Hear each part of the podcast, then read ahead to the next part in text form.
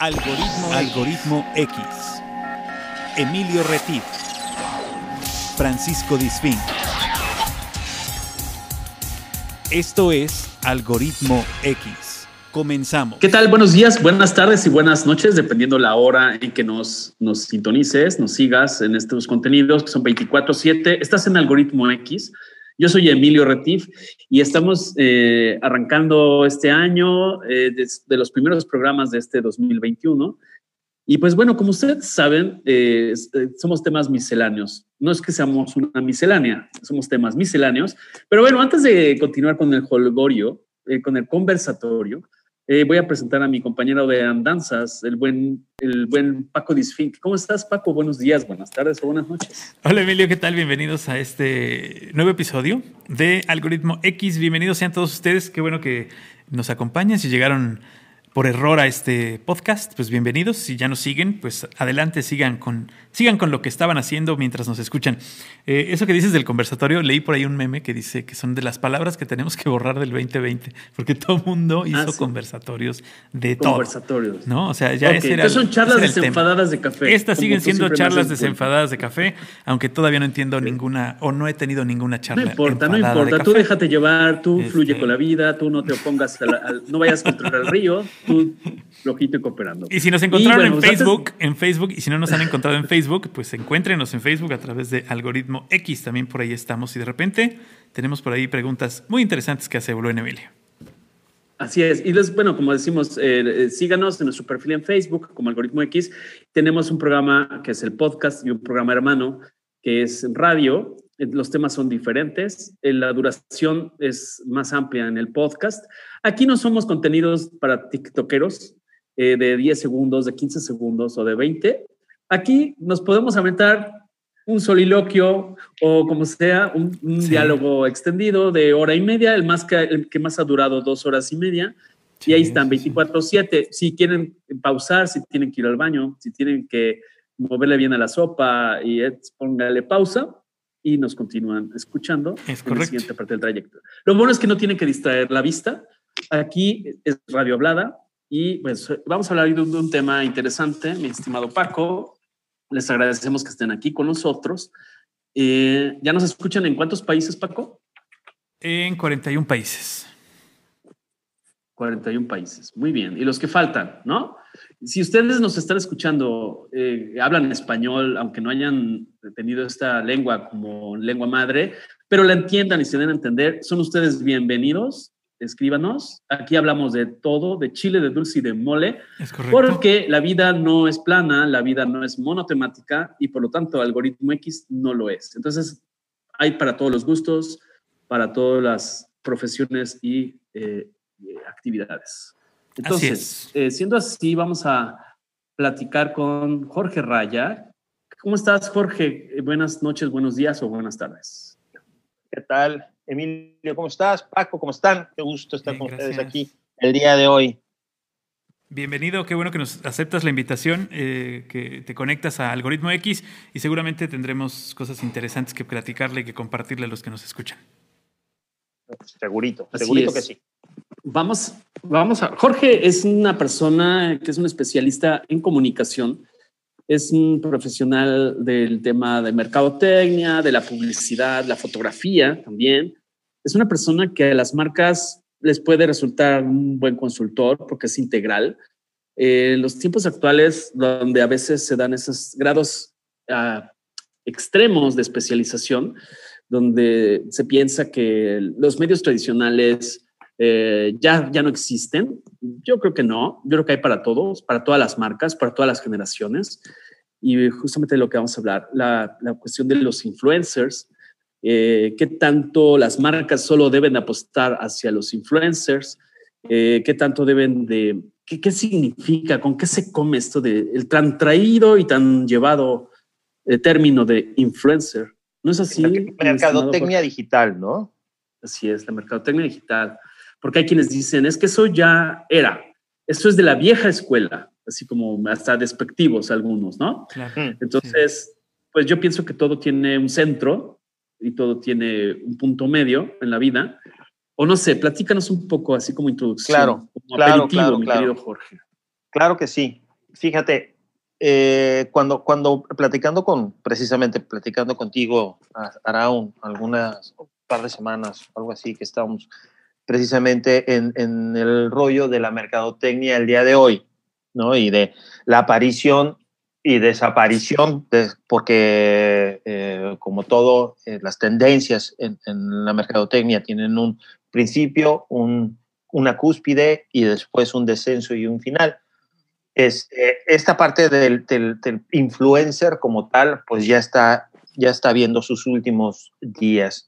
Y, es, y es, es muy sencillo, o sea, la publicidad, desde que nosotros la conocemos, ¿sí? Y desde antes, desde que nuestros abuelos la conocieron, pues no era otra cosa más que poner el producto enfrente de los ojos del, del consumidor. Eso es básicamente lo que es la publicidad y, y, y, platicarle cuáles son las ventajas y cuáles son los, los beneficios de adquirir nuestro producto por, por encima del de la competencia.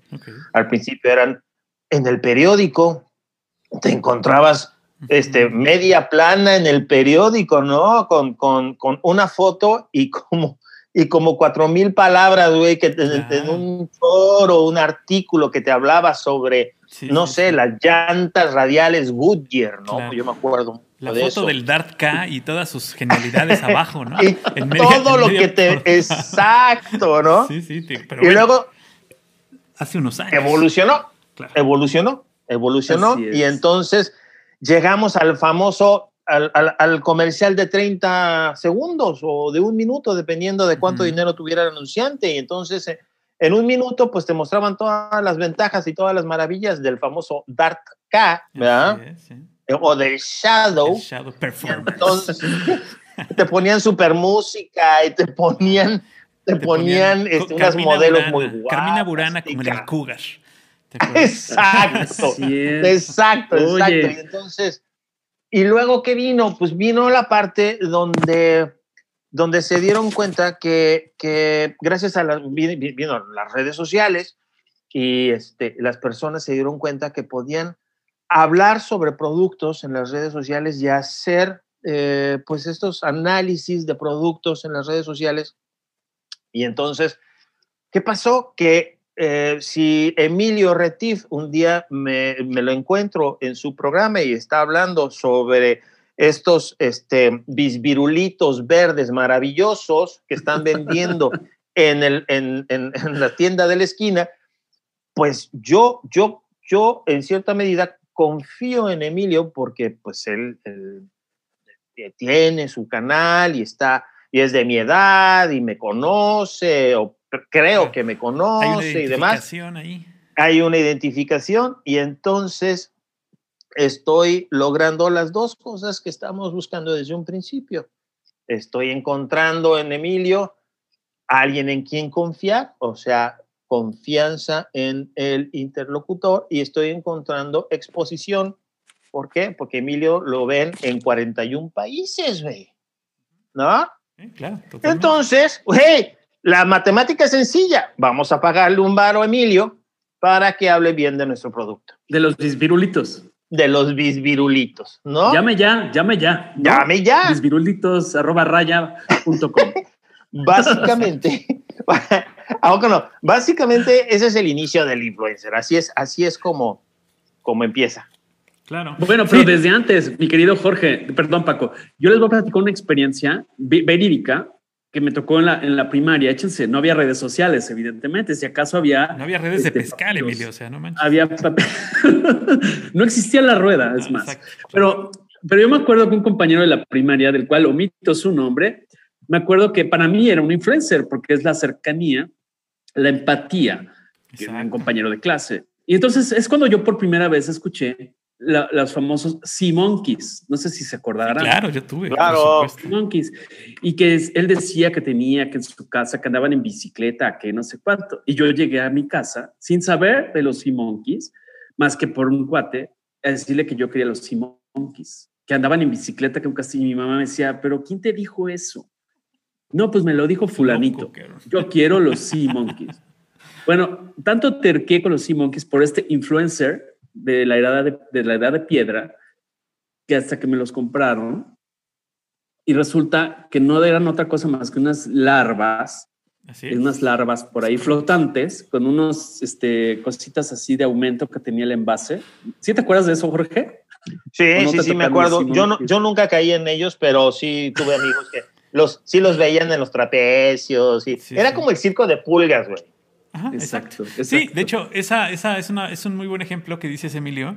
Eh, los Sea Monkeys eh, nacen en los Estados Unidos en los años 50 y aquí llegan en los años 60, a finales de los años 60. 70, esa época que yo les digo era de los 70. Sí, o sea, Ajá. tardaron 20 años. Si, imagínate si hubieras tenido YouTube, llegan en, en seis meses.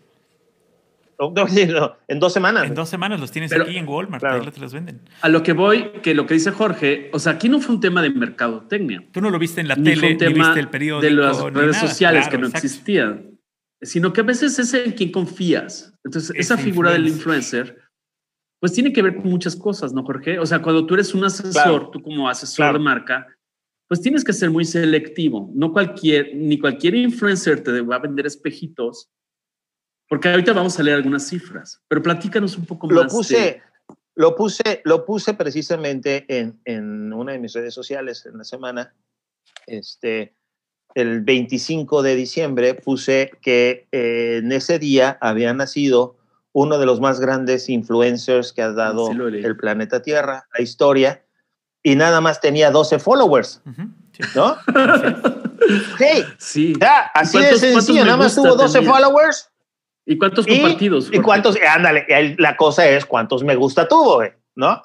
Y, este, y me dio muchísima risa porque, porque si te pones a ver, eh, digo, este, eh, desde, bueno, empezando por, por Jesús en, en el, en el famoso 25 de diciembre, ¿no? Pero pues después hemos tenido, este, no sé, a Joe Green eh, en el fútbol americano aventándole una playera a un chavito diciéndole, hey, chico, toma, ¿no? El, de- el de- el refresco de cola, ¿no? En el del túnel. famoso, o Michael Jackson tomando un, ese mismo refresco de cola, o el vaquero Malboro, güey, que, que, que la gente se identificó con ese personaje Con la voz de Enrique Este, Rocha. y además, Enrique Rocha, ah, venga al mundo. O sea, es, es impresionante toda la parte de necesitamos nosotros vincularnos o estar vinculados Claro. con eh, eh, personas en las cuales confiamos y en las cuales este eh, pues Nos es, eso, identificamos. es, es confianza, ¿no? Y los sentimos cercanos. Por Ujú. eso, Emilio, tú querías unos Sea Monkeys. Y, este, y a mí, en mi caso, fue una bicicleta vagabundo. En mi vida, este, me había trepado en una bicicleta, pero yo quería una bicicleta vagabundo. Porque Claro, todos tuvimos. Ahora sí que el hashtag, si fueran actuales, todos somos vagabundo, ¿no? Exacto. Todos teníamos una bicla de esas. ¿Tú tuviste, Paco? Sí, ¿O no? claro, color azul, de, de hecho. ¿Qué? ¿Ves? Sí. Entonces, este, pero bueno, ese es, ese es, ese es el inicio y es, eh, eh, ya de- viéndolo ya desde el punto de vista como empresa, pues Sí. dices, qué fantástico, o sea, puedo, en lugar de pagarle 30 millones de dólares a un cantante, a Maroon 5 o Michael Por- Jackson por- o por- whatever, Por patrocinar mi, mi producto. por patrocinio de marca, le doy 5 mil dólares a esta morrita, güey, y, este, y me habla bien del producto y, ajá, y tiene 12 millones de followers, cabrón, ¿no? Claro. Y entonces, si te pones a ver como empresa, pues 5 mil dólares en tu presupuesto de mercadotecnia total, pues es, es, es irrisorio, o sea, es, es insignificante y puedes a lo mejor estar contratando a 40 o 50 influencers y armar como que un, un mix de influencia este, interesante o piensas tú que es interesante y, este, y, y, y decir, bueno, me estoy ahorrando una lana, pero pues ya la historia nos dice que, que no fue así. Claro, que no- aparte, que no hablando de funcionó. historia, justamente, y no nos vamos a ir a la época del inicio de la televisión, sino ya me voy a ir hacia los 80, 90, que tal vez antes como planificador de marketing o de gerente de mercadotecnia o publicidad, pues no había tan, no era tanta que la complicación, tenías su, su técnica, porque pues tenías menos canales, tenías pocos canales nacionales, tenías muy identificados a ciertos noticiarios como Jacobo Zabludowski, eh, ¿no? Este, estaba menos... Y, eran menos personajes, ¿no? Menos personajes, menos canales, tal vez, tal, vez todos usamos en una época, me vuelvo a los 70, todos usamos en alguna parte em, alguna vez un exorcista de Canadá, entonces como que estaba más estandarizado, no había tantos segmentos, ¿no? Como ahora hay tantas marcas y tantos públicos y tantas generaciones, y se pulverizó, ahora no sé cuántos canales de cable, cuántas, cuántos podcasts, tampoco lo, estábamos viendo, hay tan solo en México 750 mil podcasts, ¿no? Este, entonces imagínate la diversificación, donde ahora pues ya se tiene que ir viendo a quién vas dirigido, este, cuál es el nicho, son como pequeñas este, burbujas de, los, los entre generaciones, niveles socioeconómicos, este, los que les gusta la música esta coreana, K-pop, los que les gusta la onda, los que este, ¿cómo se llama? Los, el reggaetón, güey. Este, los, los este, que siguen las cosas coreanas, los que siguen las cosas japonesas. O sea, cada, cada grupo puede tener su propio, su propio influencer o sus propios influencers. Y entonces, pues ahí te tienes que ir apoyando. A mí me da mucha risa y un poco de este, ternura de pena cuando los políticos que están haciendo eh, campaña para ser eh, alcaldes de alguna ciudad solo hacen redes sociales, por ejemplo y no le llegan a nadie más más que redes sociales. Vamos a ahorrar usando solamente redes sociales. Ah, porque son pues gratis. Porque son gratis. son gratis. Y aparte, su sobrina es la community ah, manager. ¿no? es diseñadora. Ahora se llaman especialistas en redes, ¿no? Sí, o sea, no. Sí, ya no contratas a la agencia, tío, porque, porque yo estudié comunicación. Voy en primer semestre y, tengo 25 seguidores, ¿no? Y tengo una cámara. Sí, y publico diario en Instagram y ya me volví influencer. ¿A poco no, Jorge? ¿Tú qué piensas? ternurita, ¿a poco no? Sí, totalmente de acuerdo. Y la verdad es que este, lo, que decía Emilio ahorita es, es muy cierto. Ahorita la tecnología te permite esa parte de segmentar tus mercados a tal grado y con tal precisión que, que la verdad es que a mí sí me da miedo de repente cuando, cuando llega un cliente y me dice que nada más quiero que sea de, rango de edad de 40 a 60 años y que tenga este, una segunda residencia, por ponerte un ejemplo, eh, cuando estamos hablando de mercado. Es una casa chica, por decirle, por decirlo de otra manera. una, casa es casa chica. No, no, no. Extranjero. Legal, güey. o sea, que la vieja, que la vieja sabe que tiene, güey. o sea, si llega, si le dices, oye, mano, necesito mucho más este, precisión en la parte de la segmentación porque pues dos parámetros, no, la verdad es que te, van a dar la mitad del planeta, güey. Exacto. Y vámonos, vámonos un poquito más, más eh, enfocados. y este, y por el otro lado, pues también está la parte de, de que las empresas que empezaron a trabajar con todos estos famosos influencers, pues hoy por hoy eh, ya no, no, no, encuentran en ellos ese, como ese santo grial del, de la publicidad que pensaron en un momento que eso iba a suceder. Claro. Sí, que, que pudo haber sido un flashazo muy bueno y muy importante, no lo, no lo dudo, eh, para una marca tomar a un personaje como, no sé, a lo mejor eh, Justin Bieber, cuando empezaba a ser famoso, y ponerle la camiseta de tu marca, pues a lo mejor hizo muy famosa tu marca, pero ese, esa no va a crecer, esa simplemente no va a llegar más allá. Sí, claro.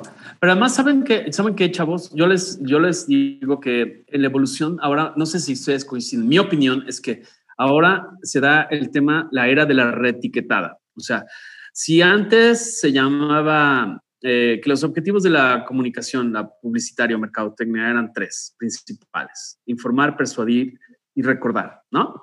El famoso top of mind, share of mind, y jugar con las variables cuando se hace una campaña publicitaria en medios tradicionales, como le llaman. Eh, eh, hacías, bueno, pues alcance, frecuencia. Esto es, cuánta gente recibió el impacto y cuántas veces lo recibió. ¿Para qué? Para que se Penetración. ¿No? Exactamente. Y entonces, ahora resulta que con un tweet que ya haya tenido, ya piensan que ya con eso la hicieron. Y pues lo que no acaban de entender es que la gente, por más que haya cambiado sus aficiones a, a exposición de medios, la gente sigue teniendo, y ahora con mayor razón, o sea, si te recibes tantos impactos, este, pues tienes que repetir eh, la frecuencia, no con un solo tweet. Ya se volvió viral, porque ahora todo el término es viralizar, ¿no? Este, eh, ya quieren que porque un video se compartió mil veces ya son virales, ¿no? ¿Qué opinas, Jorge? ¿Con qué, ¿Con qué poquito les se ahogan? ¿Con qué poquito pinoles se ahogan a veces, no? Sí, yo por eso estoy pensando en comprarme un gatito, güey, porque ah, ah, ¿qué, ¿qué, éxito tienen los gatitos en internet, güey. Son virales, güey. Y filmarlo todo el día. Exacto, y grabarlo todo el día y mientras estoy hablando, así como voz en off, estoy, voy a hablar sobre el, sobre el chocolate que estoy vendiendo. Exactamente. Pero al final de cuentas, Emilio, exactamente lo que dices, yo lo llevo más allá. O sea, si te pones a ver, las redes sociales son el día de hoy la nueva televisión. O sea, yo me acuerdo cuando nosotros éramos chicos, llegabas de la escuela, te obligaban a comer, luego te obligaban a quitarte el uniforme, yo, yo usaba de las, ¿sabes? De la, de la prepa 4, güey, y luego te obligaban a hacer tarea y luego ya te dejaban ver televisión, ¿no? Y entonces yo me acuerdo, a mí en mi, en mi casa, me dejaban ver televisión dos horas que veía yo el hombre nuclear y alguna otra cosa que estuviera Sí, y si en, en, mis tiempos, cuando te ponías a ver televisión, primero tenías que chutarte a Juan José Arriola, que terminara su programa, y ya después empezaban las caricaturas, ¿no? Por ejemplo. ya, o sea, yo conocía a Juan José Arriola, por lo menos, por ver caricaturas. Exacto. Entonces, pero, las redes sociales son la nueva televisión. ¿Sabes cuánto, cuánto ve la gente, las personas? ¿Cuánta, cuánta ¿Cuánto ven en redes sociales a la semana? De perdón, al día, al día. No, dos pues horas primero cuando vas al baño, dos ¿no? horas y media. Cuando vas al baño. De exposición. Exacto. Ahora, a ver, a ver, Jorge. Exacto. A ver, dime en realidad, ¿cuándo tú, eh, como generación X, que estás en una edad productiva, que tienes un hogar que atender, ¿cuándo has comprado un producto a partir de un mensaje de los llamados influencers ¿Cuándo has este, comprado? O sea, yo tal vez no, o puedo ser atípico. Nunca. Pero solo porque lo diga un influencer, o sea, realmente. yo tampoco, ¿eh? Ahora que lo dices, tampoco. Es más, este, generalmente es un disuasor muy importante. Eh, uno de mis mercados con los que trabajo muy, muy seguido es el turístico. Y cuando me aparece un video de un influencer hablándome sobre un hotel, y lo padre que está y lo rico que se come y lo bonito que está la playa. Generalmente dudo porque sé precisamente que no lo está haciendo de, su, de su buena voluntad. Lo está haciendo porque seguramente le clavó al hotel cuatro días, tres noches, todo pagado para él y tres de sus amigos y a lo mejor su vieja y este y se le está pasando poca madre a cambio de de poner y decir que el hotel es maravilloso. Entonces, ya no se lo compro. Ya no tengo esa parte que decíamos al principio de credibilidad de un, de un influencer, de, un, de, un, de una persona que yo considero mi igual desde el punto de vista de, de, turista. Claro, que también es una manera de hacer, de hacer campaña. ¿eh? Digo, conozco varios canales de YouTube, por ejemplo, que se dedican a hablar mal de algo para hacerle que la gente busque más información de ellos. Y que también están pagados por las marcas. O sea, también es una manera de hacer publicidad. Sí. Psicología inversa, como Don Gato. sí, sí, claro. Psicología inversa, sí, Cucho y, Don Gato. Sí, estoy de acuerdo. Además, yo que pienso que cualquiera, y no estamos en contra de ninguna corriente, al menos yo no, pero sí pienso que esas tácticas y esas estrategias tienen que ser muy sutiles, porque, por ejemplo, no es lo mismo lo que llaman ahora con los anglicismos que tanto les gustan. El, el, el power, el, product placement, ¿no? Que hacen en películas de James Bond, donde lanzan tal vez el reloj Rolex y el, auto fulanito, o, el, o, los, o la última colección de Ray-Ban, ¿no? a, la novela mexicana, este, donde quieren hacer ese emplazamiento de producto, que sería el término español correcto, em, y, que se ve más, más sobrepuesto, se ve más forzado, se ve, eh, o las menciones dentro del programa de este, vitacilina, qué buena medicina, y cosas de ese tipo, hay que ser bien sutiles. ¿O qué opinas, Jorge? O sea, está bien, es válido usar a ese líder de opinión, como se llamaba antes la figura del, Pero tiene que ser bien sutil, ¿no? ¿Qué opinas? Ah, pues mira, eh, yo me acuerdo que en alguna clase me dijeron que el medio era el, mensaje. El, medio era el mensaje. Y la verdad es que es muy cierto, si tú tienes un producto que permite como, como, como, como producto que utilices un medio, una, una mención en, en, en el club del hogar, güey, en donde, en donde Madaleno hablaba de tu... Güey, o sea, si lo, se lo, y no sabes lo que vendían este, Dormimundo y, y, todas esas marcas que se anunciaban en el Club del Hogar porque Madaleno las anunciaba. Ariel, claro, por supuesto. Claro. Ariel y demás, ¿no? Este, yo creo que para, para todo en este mundo hay público, totalmente este, convencido de ello. Eh, sí, claro, pero también, ¿estás de acuerdo, Jorge, que hasta en las, hasta en las combis hay rutas? O sea, y hasta, en la, hasta las basuras se separa. O sea, eh, ¿no? Ese tipo de cosas cuando dices, bueno, la reputación de marca, ¿qué tan creíble? O sea, ¿realmente crees que, que la gente no se da cuenta? Habrá que no se dan cuenta, pero habremos unos que sí tenemos un poquito más de análisis y que decimos, a ver, como que esta no me la compro, ¿no? O sea, esa parte no me la estoy comprando, y tienes que construir esa marca. No sé, ¿qué opinas tú al respecto?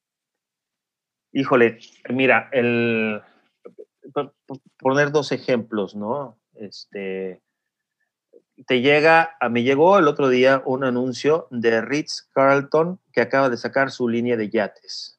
Ajá. Ok. Sale el, el, yatecito navegando por el mar, la toma de dron por arriba, te dice Ritz Carlton Yacht Collection y no te dice nada más. Salió en redes sociales, está en Facebook, no te dice nada más. Pero que está trabajando sobre una marca que tiene, no sé, 50, 60 años de branding, en donde si tú llegas a un hotel Ritz te atienden como los reyes, ¿sí? Y lo inmediatamente dices, bueno, me van a tratar igual o mejor en el yate, ¿no? Claro. Este, claro. Entonces, si viene esa parte en donde tú trabajas con, con, con, como dices tú, con la parte de que hasta la basura se separa y hay hasta perritos, hay razas, y llegas a la gente con un mensaje de esa calidad, unas tomas espectaculares. Pero por el otro lado, también tienes marcas que realmente no les importa eh, que a lo mejor la modelo no sea top model, a lo mejor sí está este, medio espiritifláutica o, o pasadita de kilos, güey, y, este, y a lo mejor habla con vistes, dijiste y trajiste. A lo mejor era secretaria de Educación. Pero también vende, también vende, ¿no? Porque estamos vendiendo a lo mejor, este, una, que me encantan, los de Llame Ya que te venden fajas y brasieres. Yo sí he estado tentado no te vas a, llevar comprarme una faja, güey. ¿A, qué? comprarte una faja? Sí. y más en esta temporada, ¿no, Jorge? O sea, después de los tamales y la rosca, puede ser que te andes animando, ¿no? Claro, pero este, regresando, regresando al, al, al tema de los influencers, este, yo me acuerdo cuando estaba en la escuela y estás viendo la, mercadotecnia en el, en el primera clase del primer semestre y te dicen lo primero que tienes que hacer es, es saber qué es lo que quiere el cliente. ¿No? Claro.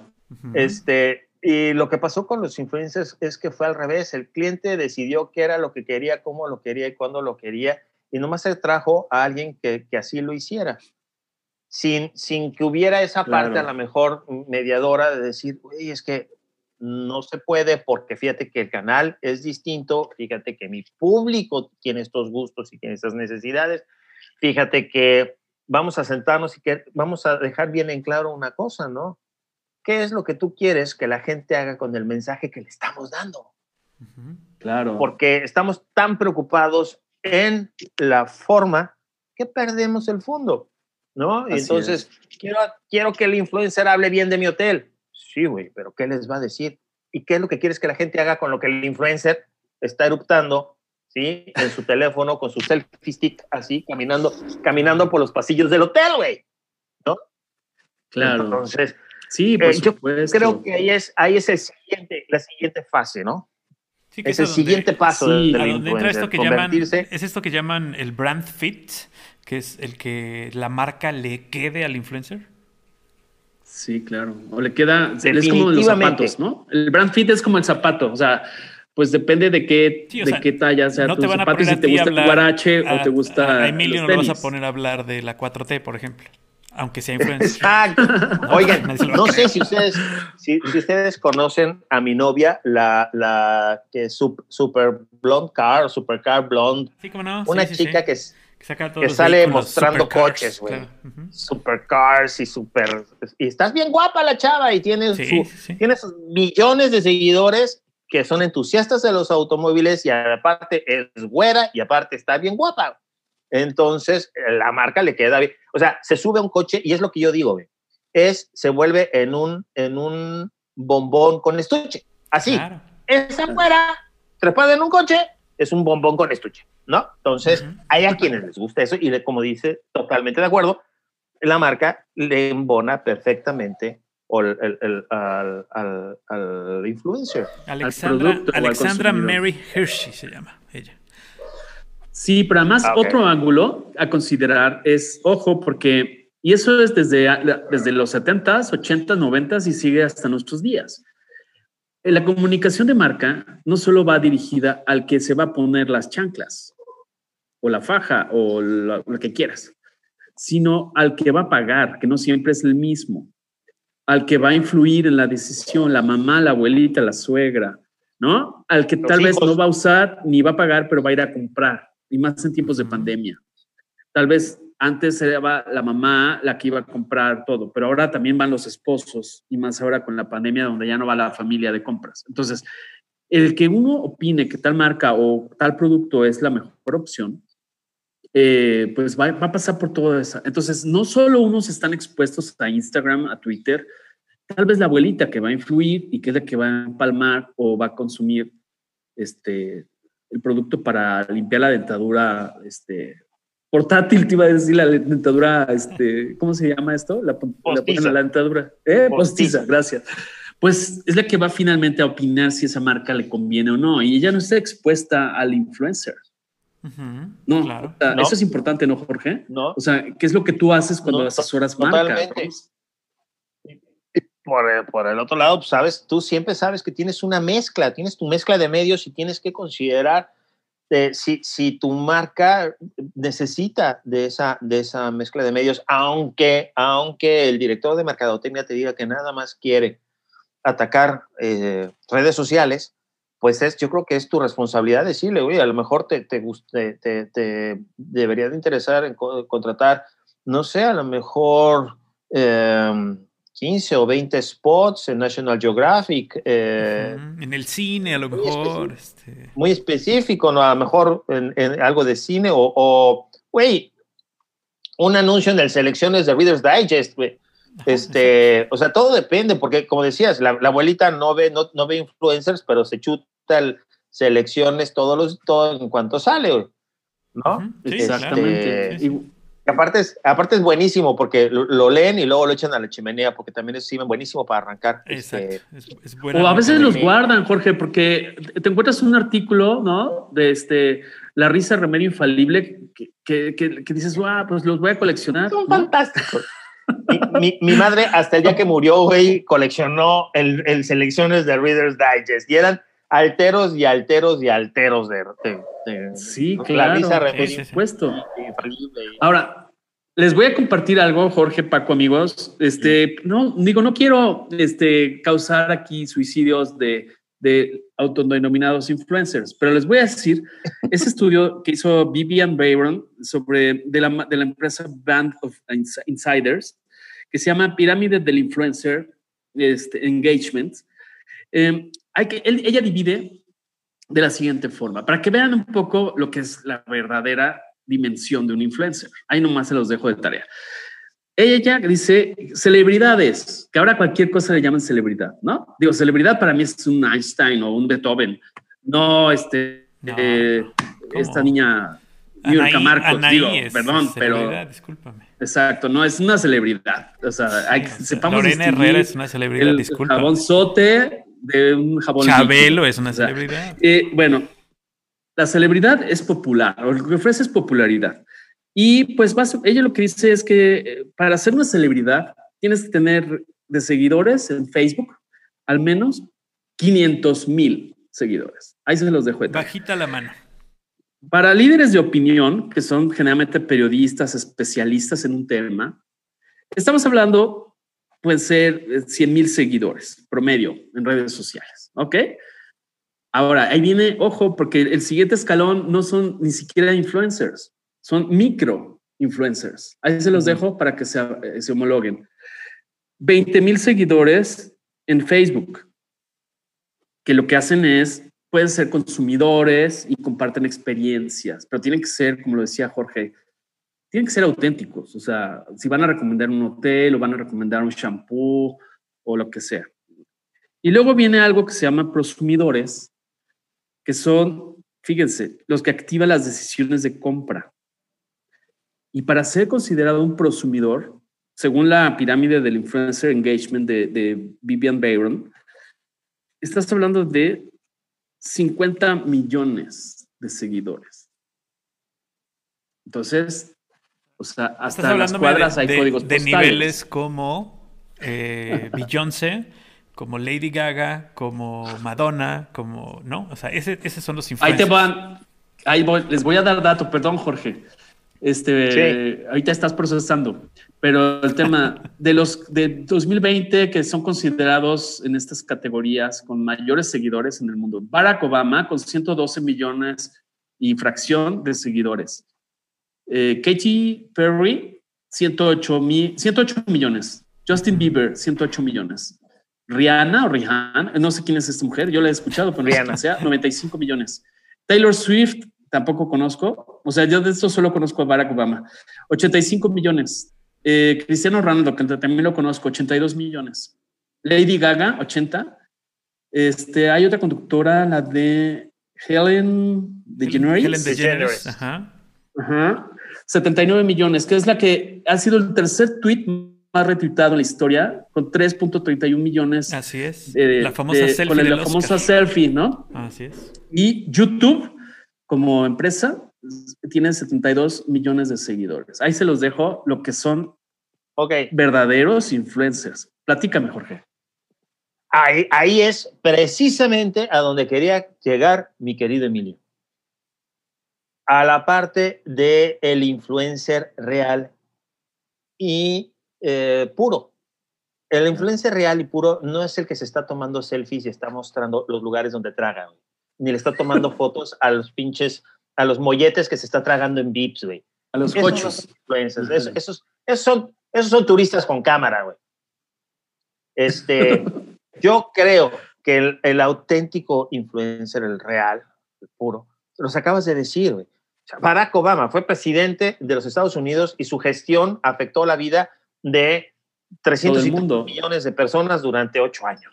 Así, así Claro. humilde. Le dicen ganador del premio Nobel. O sea, ¿no? Este, Claro. Y los demás son o, o músicos o cantantes o, o, eh, comunicadores. Estrellas. estrellas, pues. que- Comunicadores que- de nicho. Yo les llamaría comunicadores de nicho. Digo, Ellen DeGeneres, a mí, yo me disfruto mucho sus programas. Este, se me hace dentro de la comunidad eh, eh, de, de conductores de programas de revista, de lo mejorcito que hay. Eh, ¿Por qué? Porque es una cuata que trabaja 24 horas los 7 días de la semana por hacer que su programa sea mejor. O sea, Ujú. es, es- es increíblemente exigente, eh, súper trabajadora. Y yo creo que todos los que acabas de mencionar ahorita son igual, comparten eso. El influencer promedio a nivel mundial vio en las redes sociales una manera de hacer dinero fácil.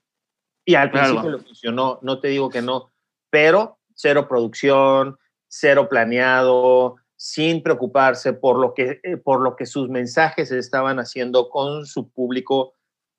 Entonces, eh, y son muy pocos los que realmente han trascendido porque están eh, preocupándose por comunicar cosas de valor. ¿no? Y ahí es, donde, ahí es donde creo que es, es el, el, siguiente paso. Hace, no me acuerdo si lo, lo, escucharon, hace como un año, hubo esta chica, este, era una influencer, tenía, no me acuerdo si un millón o dos millones de seguidores, un, número ya importante y considerable.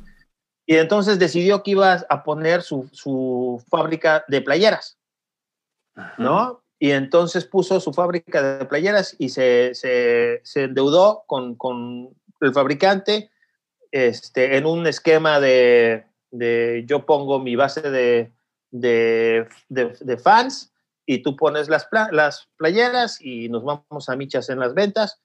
Total que anuncia con bombo y platillo que, que ya ahora sí ya salieron las playeras y teniendo una base de seguidores de dos millones y tantos, solamente pudo vender seis. Claro. Seis playeras. Y eran sus tías, sus, tías de Guanajuato, las que compraron las playeras, ¿no? Exacto. Porque ese es, y creo que entonces esa es la gran diferencia. Este, les, platicaba eh, al principio, yo que hay una, la siguiente o la evolución del influencer es el que se convierte no solamente en un generador de contenido de valor, sino además alguien que se da cuenta que en su eh, labor puede haber un negocio, negocio para él. No negocio para la marca que lo está contratando, no, no, es negocio para él. Y entonces empiezan a construir una empresa a partir de su trabajo en redes sociales, que aparte, dicho sea de paso, que esto es a lo que me dedico, eh, llevar redes sociales de una marca es un trabajo monumental, o sea, tienes que estar posteando una o dos veces diario, ¿sí? Para mantenerte en, este, en la mente de tus consumidores. Entonces, cuando te das cuenta, ¿sí? Como esta chica que pensó que podía nada más hacer playeras y ya se iban a vender 120 millones de playeras y con un dólar que le ganara, pues ya no tendría que volver a trabajar en su vida. Así fue como lo pensó y así fue como lo platicó que, que, que era el error que había, que había cometido.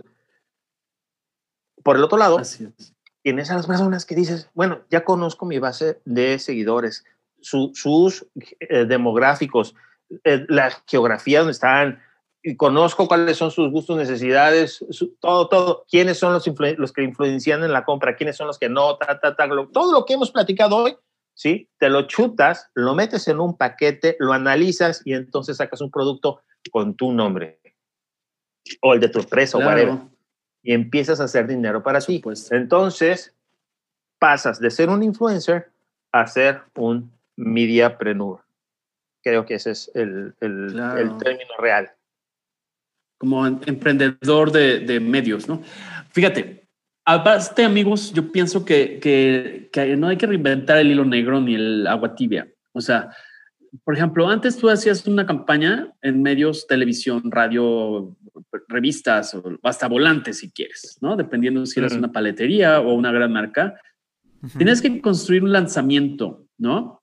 Un lanzamiento para que te vayan ubicando. Y luego viene la, etapa de mantenimiento. O sea, no era a partir de 35 millones de retweets. Vamos a suponer que, a, a ser optimista.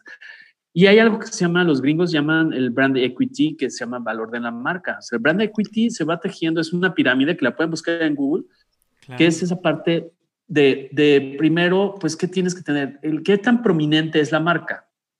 Exacto. Es una gran marca de cadena, este, tiene tantas sucursales, o aunque sea una paletería de cuadra, ¿no? Y luego tiene que ver con el significado que tienes a través de las imágenes, la fotografía, este, etcétera. La, actuación que tiene la marca como atributos, beneficios. Lo que te decía hace ratito del, Ritz, ¿no? Exactamente. El posicionamiento no es lo mismo que la recordación.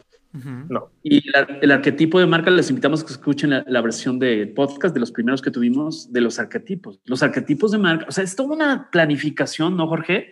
Ah. No es nada más porque estudias diseño y eres publicista. Eres parte importante del engranaje. Pero tiene que haber una estratega general. Es como si fuera productor de teatro. Bueno, pues necesitas un coreógrafo, un director de escena, necesitas un... Y eso lo mismo pasa en las marcas, una planificación de decir, bueno, quién va a tomar la foto, quién va a hacer el diseño, quién va a seleccionar los medios, claro. qué va a decir el influencer si te vas a basar en influencer. Todo ese tipo de cosas, ¿no, Jorge? Lo que platicábamos hace un ratito, ¿no? ¿Qué es lo que vas a decir? Suena muy estúpido, suena como que obvio, pues si yo soy el dueño de la marca, yo sé qué es lo que voy a decir, ¿no? Pero llega, llegas como consultor y le preguntas, güey, ¿qué me ha pasado? Esto es, esto es real. Llego con el, con el cliente y le digo, oye, güey, vamos a hacer algo muy sencillo. ¿Dónde está tu negocio? La, la, la, la pregunta es muy sencilla. ¿Dónde está tu negocio? Y entonces, ¿sí? Es, porque el negocio no está en vender.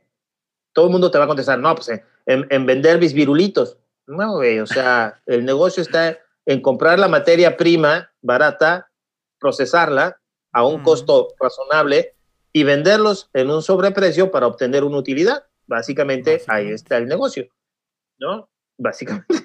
Pero nadie, nadie se pone a ver eso, porque, por ejemplo, les voy a poner el ejemplo más típico que yo tengo. El, eh, ¿Dónde está el negocio en los bienes raíces? ¿no? Este, para, para, el, para el área de ventas, porque puede ser para, también para el comprador, pero en el área de ventas, el negocio está en el seguimiento. Una vez que alguien ya te dijo, me interesa comprar este terreno. Claro, súbete en la espalda y no lo sueltes. Exacto, el negocio va a estar. Exacto, el negocio va a estar en el seguimiento, no en que el producto esté padre, no en que tú seas, ah, tengas habilidades eh, maravillosas de persona, lo que sea. Está en el seguimiento, está en el seguimiento, está en el seguimiento. Entonces, llegamos a ese punto con los, con los clientes y nos dices, bueno, ¿qué es lo que le quieres decir en función de dónde está tu negocio, ¿no? ¿Qué es lo que quieres decir? Ah, pues que somos muy chingones. Mm, ok, Einstein, no podemos decir eso, ¿no? Este, ¿y cómo quieres que lo, cómo quieres que lo digamos, no? ¿No? Muy creativo. También, o sea, no, no, no, vamos, vamos sentándonos y vamos desmenuzando. Y creo que ahí es, ahí es la labor del consultor, sentarse a hablar con, con el cliente que quiere publicitarse, que quiere utilizar a lo mejor redes sociales, que quiere utilizar influencers, ¿sí? para sentarte y decir, a ver, ¿qué es lo que quieres decir? ¿Cómo lo quieres decir? Y muy importante, ¿qué es lo que quieres que la gente haga con el mensaje que está recibiendo? Porque suena, suena muy, muy obvio, pero muy Suena, muy, obvio, pero a veces no, ni ellos mismos lo saben. A mí me tocó estar como productor comercial en una estación de radio y llegó un cliente que era una óptica. Eh, una óptica. no digas nombres. ¿eh? No voy a decir el nombre. Este, y me dijeron, necesito que me hagas un spot de 20 segundos con un eslogan. Ah, claro, pues dame tu eslogan. No, es que no tengo eslogan, apenas lo... O sea, quiero que tú me lo hagas, ¿no? yo como productor comercial de una estación de radio, no empresa de publicidad ni creativos. o sea, simplemente quiero un spot que tenga un eslogan. Eh, ok, ¿cómo se, llama, ¿cómo se llama tu óptica? Todavía no tiene nombre, apenas la voy a abrir. Pero pues ahí si tú tienes algo que sepas, o sea, eh, te puedo ah, decir que el déjame nombre, buscar aquí en la bolsa izquierda. ¿no? El nombre que le elegimos hasta la fecha lo tiene y el eslogan que le elegimos hasta la fecha lo tiene. Y fue a pagar un spot de radio. Nada más fue a pagar un spot Como de telas poncho, sí, o sea. pero, o sea, no sabía ni qué vendía, o sea, sí, de plano. Sí, claro. Y es que, fíjate que es un tema, lo decía, yo trabajé en una agencia de publicidad hace algunos ayeres y eh, yo creo que ya, ya no vive, pero eh, uno de los vicepresidentes de la agencia, me acuerdo, y cómo me, cómo me este, hizo que se me grabara. A ver, no confundan la gimnasia y la magnesia. Siempre nos decía eso no le hagan el ensarapado. O sea, era cuando tenías que pasar a esos racionales creativos, decir, a ver, así, antes de pasar al cliente tienes que pasar el filtro de la agencia claro. y del área creativa y del área estratégica y de todo. O sea, la plataforma creativa. ¿no? A ver, estudiar al consumidor, qué espera, deseos, este, emociones, todo ese tipo de cosas. Y, y es cierto. Y por ejemplo, volviendo al tema, Jorge, de, de, los famosos influencers, que aún en redes, si te quieres anunciar solo en redes, vamos a suponer que es la neta del planeta y ya este, están inventando el, el hilo negro con las redes sociales. Hay dos temas que yo siempre les dejo de tarea a mis alumnos. Explíquenme la, la diferencia entre notoriedad y notabilidad, ¿no? Entonces se les pasa, o sea, empiezan con el... Es lo mismo, no, no es lo mismo. Así como sostenible y sustentable no es lo mismo. Se parecen, pero no es la mismo la gimnasia y la magnesia. Entonces, notoriedad, se los voy a ahorrar, les voy a ahorrar varios libros. Notoriedad lo que te va a dar es presencia y alcance. Es decir, tal vez sí, tiene muchos seguidores, hartos, muchos, ¿no? Así como mi tía Chona. Pero no es notable. la cantidad no te da calidad con lo que estás diciendo. La notabilidad te va a dar autoridad y te va a dar la cualidad de la comunicación y te va a dar el posicionamiento. Entonces, eso pasa, ¿no? Ah, pues es que tiene muchos seguidores, la Ninel Conde. Pues Ándale, sí, sí, la Pati Navidad tiene muchos seguidores. Pues sí, pues también Barack Obama, ¿no? O sea, ¿a quién le vas a creer más? Exactamente. ¿Qué opinas? Porque te quedaste pensando. Me quedé pensando precisamente en en un libro que leí hace un rato, que se llamó eh, La Administración a través de la comunicación.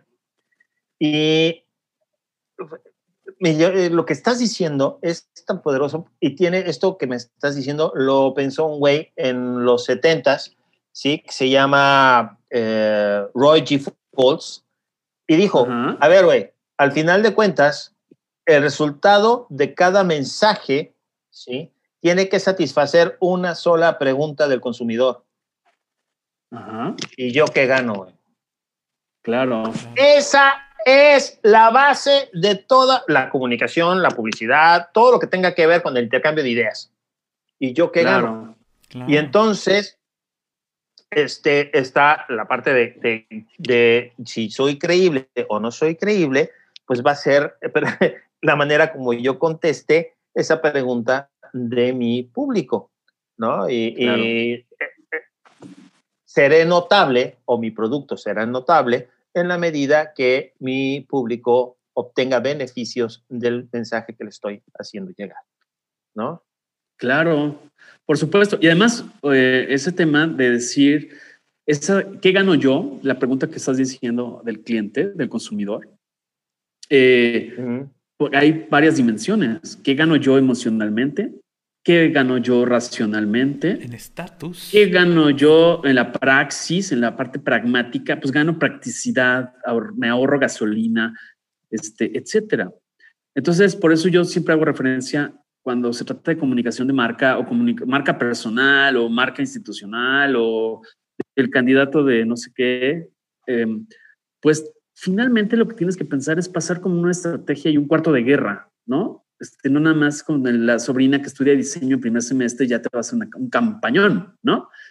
Porque ahí es donde viene el yo que gano. No entendí, para empezar no entendí el mensaje como eh, con un candidato que está por ahí aquí en Jalapa, ¿no? De mascarita, mascarita, ¿cómo se llama? Tapada. Yo sigo sin entender, sigo. Mascarita tapada. Mascarita sagrada, güey. Mascarita no, no, tapada. Pero esta es mascarita no, no, no, aparte, no sé si está tapado del estómago o qué. No, no acabo de descifrar quién le hizo eso.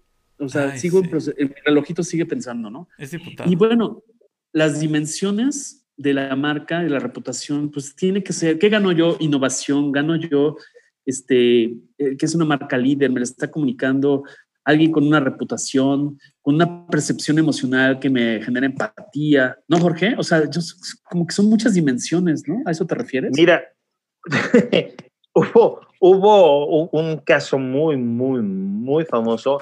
Estamos hablando de principios de los ochentas, la industria automotriz norteamericana este, estaba, estaba por los suelos la crisis del petróleo de los 70 le había pegado durísimo a aquellos eh, monstruos traga gasolina de, las fábricas norteamericanas, de Ford y Chrysler y demás, y estaban invadiendo los japoneses con todo, con todo, ¿no? Y entonces eh, resulta que la Asociación de, de Productores de Automóviles solicitó al gobierno de los Estados Unidos una cantidad estúpida de, de, dinero, eran como 400 o 600 millones de dólares para hacer una campaña de publicidad para que la gente que tenía autos americanos se sintiera orgullosa de tener autos americanos. Ya no estábamos vendiendo ni el coche, ya no estábamos vendiendo ni, el, ni la economía, ya no estábamos vendiendo ni el, vaya, el bajo consumo, ni, ni la calidad del producto, no, no, no. Estábamos vendiendo el que la gente se sintiera bien porque tenía un auto hecho en Detroit y no uno hecho en Corea o en Tokio. Sí, sí. Entonces, pues ahí es donde, donde te das cuenta que básicamente puedes vender todo, ¿no? Si, si los gringos lograron vender eso y, y, y fue el inicio, el, resurgimiento de, de, bueno, ya después vino Lilla Coca y, y toda la, la parte de, de, de demás, que es muy interesante. Este, pero pues fue el reinicio del, del, del, regreso de Estados Unidos, perdón, eh, del regreso de Estados Unidos al, al mercado automotriz, automotriz eh, doméstico en los Estados Unidos. Uh -huh, sí, es. claro. Adelante, Paco. Sí, no, en, esta, en este ejemplo que das de vender la, la, identidad, porque te están vendiendo una identidad que te identifiques con el país, que seas, eh, que, se, que, se, que seas parte de este país comprando un vehículo eh, nacional. Nacionalismo. ¿no? El nacionalismo que te vendieron. Eh, pues sí, de, estoy de acuerdo que funciona y que debería funcionar y que debería eh, ir, ser llevado a, a, lugares mucho más grandes en un país como el nuestro, por ejemplo, donde las armadoras, en lugar de apoyar a las armadoras, hicieron que se cerraran y ahora pues la gente tiene que comprar coches importados porque aquí nada más no se arman, ¿no? Pero, claro. pero pues sí, puedes venderles lo que quieras, simplemente tienes que hacer ese clic y buscar el clic que necesita el cliente para este, que tu marca pues eh, tenga el resultado deseado. En el caso de, de los influencers, estos, eh, hablando en las campañas políticas, a mí me da mucha risa los candidatos que se creen influencers, que se creen influencers y que contratan tiempo en las estaciones de radio, que tienen un community manager que le saca la foto para el Instagram y que tienen dos mil seguidores y los oyen tres personas en radio y se sienten influencers y dicen, ya, con eso ganamos la campaña y ya la hicimos, ¿no? O sea, eh, ¿cómo decirles a ellos, cómo, cómo explicarles a ellos, tú como consultor, cómo escoger un influencer y cómo dejar de intentar ser un influencer? ¿Cómo les explicas a un político eso? ¿Se puede? Pues, mira, ¿Se puede? bueno, si esa sería la primera pregunta, ¿se sí. puede que un político lo entienda? Yo, yo creo que sí y, sí. y, regresamos, regresamos a las tres preguntas, ¿no? ¿Qué es lo que quieres decir y cómo lo quieres decir? Son las primeras dos, la otra es qué es lo que quieres que la gente haga con lo que dices. Pero, eh, ¿qué es lo que quieres decir y cómo lo vas a decir? Empezaría por eso y yo me, yo me a, a, aliaría haría una alianza con, una, con un influencer que me ayude y me acompañe, ¿no? Que me asesore, no alguien que yo le diga, di esto y va y lo dice. Esos, esos no te sirven, uh -huh. jamás te van a servir.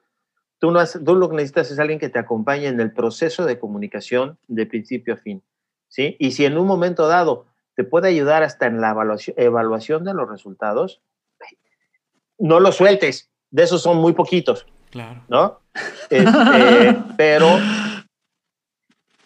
sí, porque todo el mundo dice, no, es que la parte ya de evaluación, esto ya no me toca a mí porque, porque eso es, es muy subjetivo. Ajá, sí, claro. no, no, no, es tan subjetivo, güey. O sea, tienes, tienes este, 72 clics en los últimos seis meses, güey. O sea.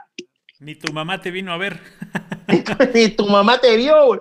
Entonces, este, que eso es lo padre, eso es lo padre de las redes sociales, ya casi puedes evaluar todo. Y de, y de y aparte de dónde además, te vieron, claro. cuántos te vieron, ¿no? Y por el otro lado, y gracias a, a, las nuevas tecnologías que afectan a las nuevas tecnologías, ya puedes saber de esas, de esas 62 millones de clics, güey, cuántos fueron pagados, cuántos te los inventaste, cuántos cuántos te, son piratas, cuántos, o sea, güey, y cuántos porque juntaste dos cuentas, o sea, este, ya, ya no engañas, puedes, ¿no? Ya no, ya ya no te no engañas solo.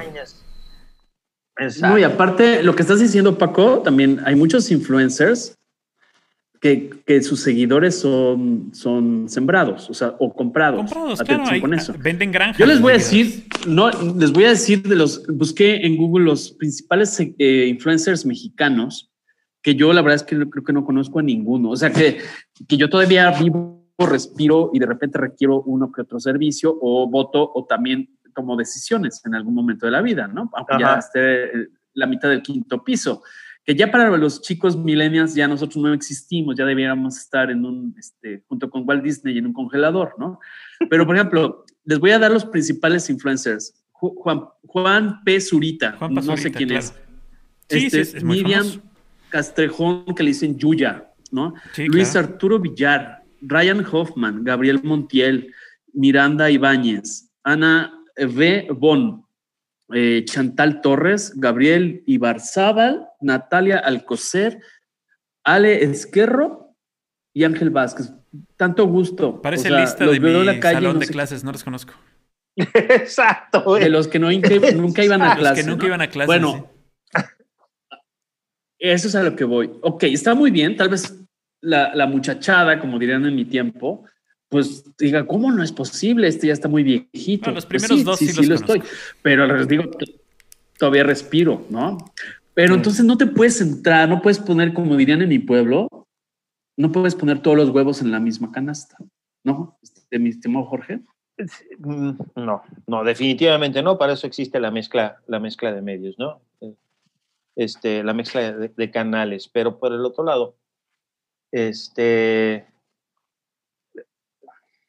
estábamos hablando de las marcas y, qué, tan, qué, tanto se adecua un, canal a una marca, porque muchas veces, como decimos, el medio es el mensaje.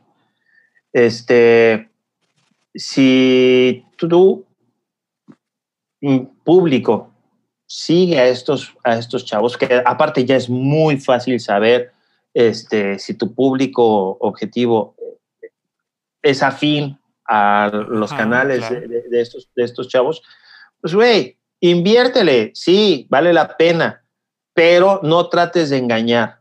El, el, consumidor no es tonto, nunca lo ha sido y no va a dejar, no, va a empezar a hacerlo, ¿no?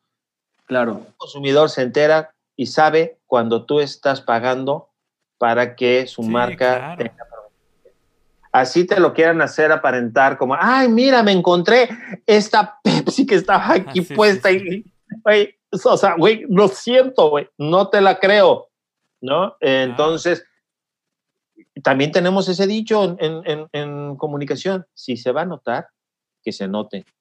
Es 10 veces más creíble si tú te volteas y dices, chavos, la verdad es que en, en tanto en este patio como el en el de su casa, también aquí tenemos que comprar juguetes y la única manera que voy a obtener dinero es anunciando productos de mis patrocinadores. Así que ahí les va el anunciote. Tomen Pepsi, es muy chingona, está toda madre.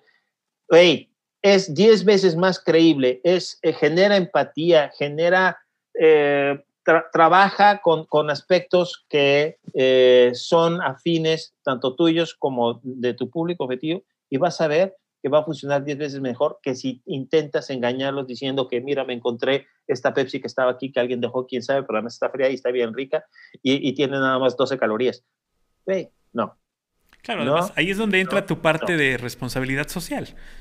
Ahí es propia, ¿no? O sea, ahí ya, ya tienes que buscarte eh, eh, al influencer que le quede tu producto. Tampoco se lo vas a vender a fuerza, ¿no? O sea, no vas a poner a Juan Pazurita a vender brasieres porque no te la vas a creer, pero a lo mejor sí a Patinavidad, ¿no? Digo, o sea, puede ser. Sí, claro. Aparte, yo les voy a platicar algo, que esto ha pasado desde antes. Aparte, es cierto, yo, yo pienso, es mi opinión y es, la dejo sobre la mesa y como siempre la gente que nos hace favor de escucharnos tiene la mejor decisión. Ese concepto de crear campañas, yo, es una pregunta que le quiero hacer a Jorge. Yo personalmente, Jorge, pienso que las campañas que han sido memorables no es tanto que las haya creado nadie, porque yo pienso que creador hay un solo en el mundo, en el universo.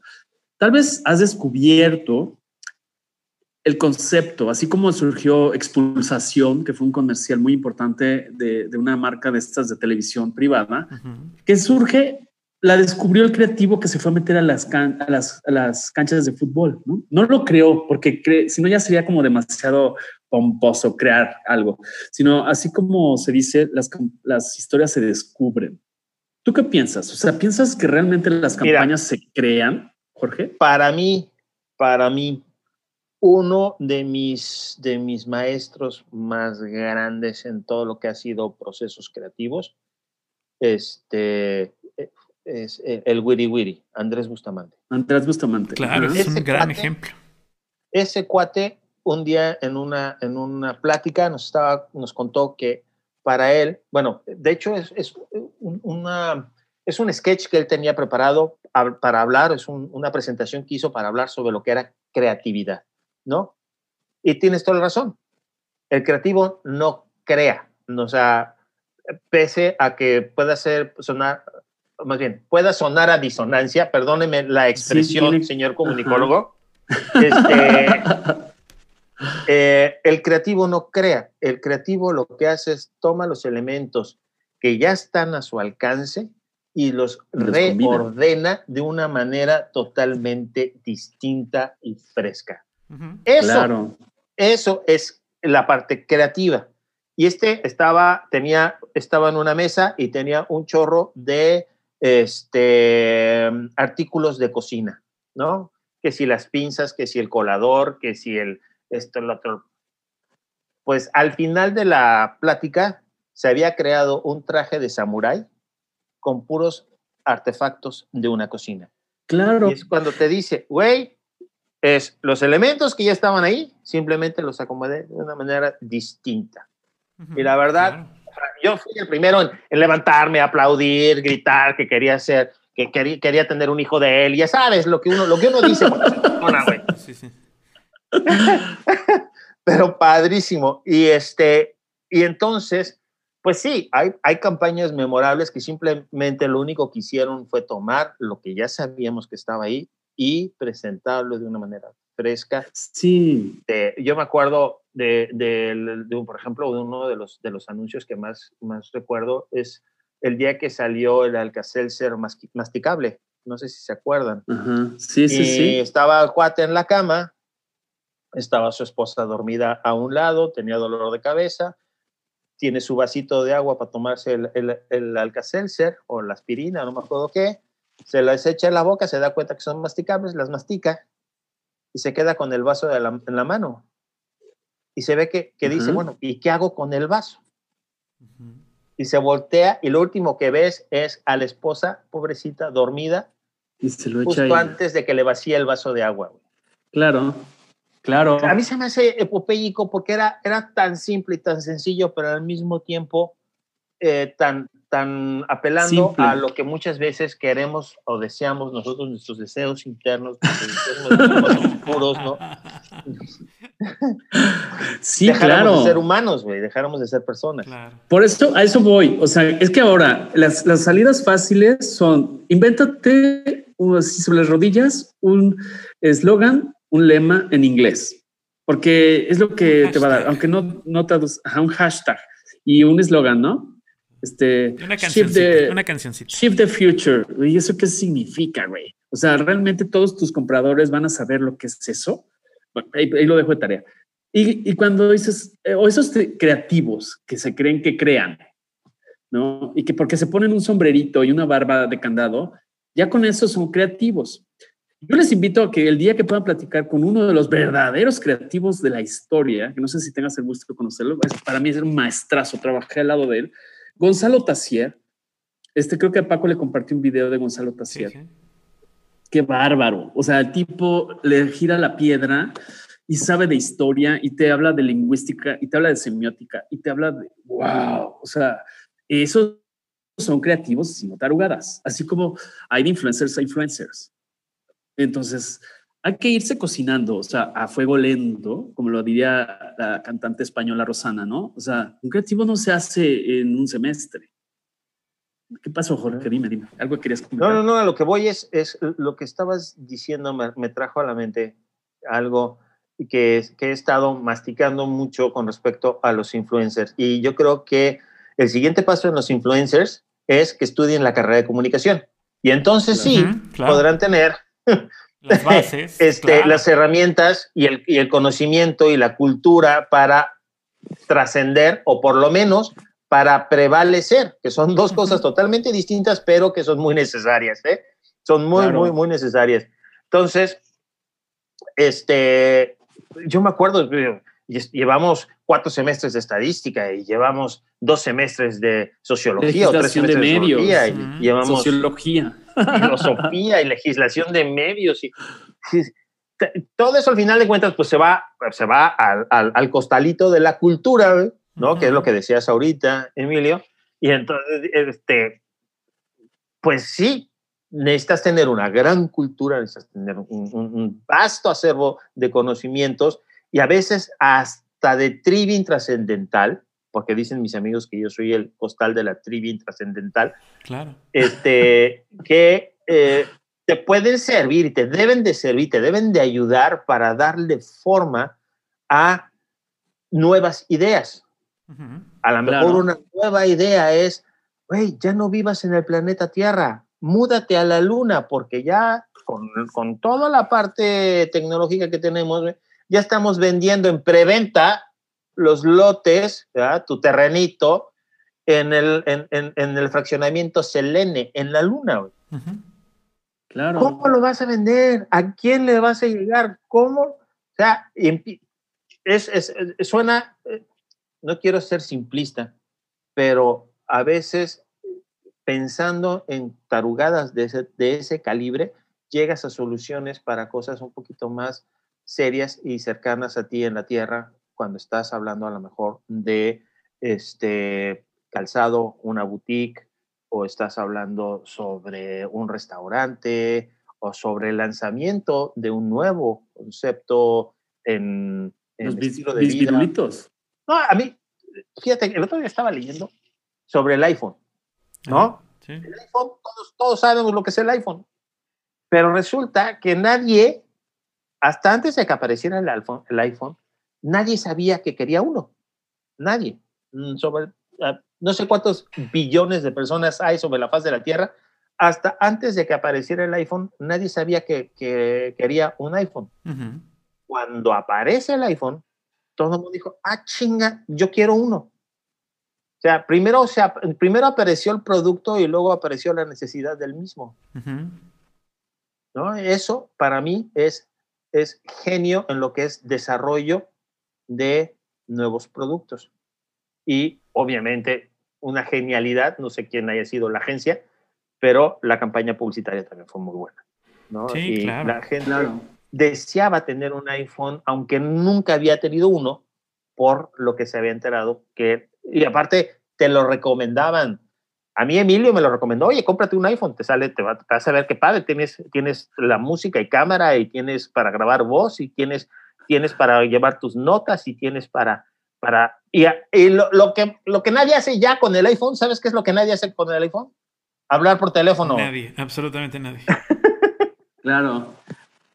Sí, adelante Paco. Paco sí, Paco, Paco, hasta plancha con, con el iPhone. Yo todo, sí, claro, hago surcido invisible de calcetines con el iPhone. Todo esto, este, yo sí soy, yo soy un consumidor de, de productos de tecnología, pero yo no soy un consumidor de, de, productos sin conocerlos. O sea, sí me gusta escuchar eh, quién lo ha usado, cómo sirve, los pros, los contras, etcétera.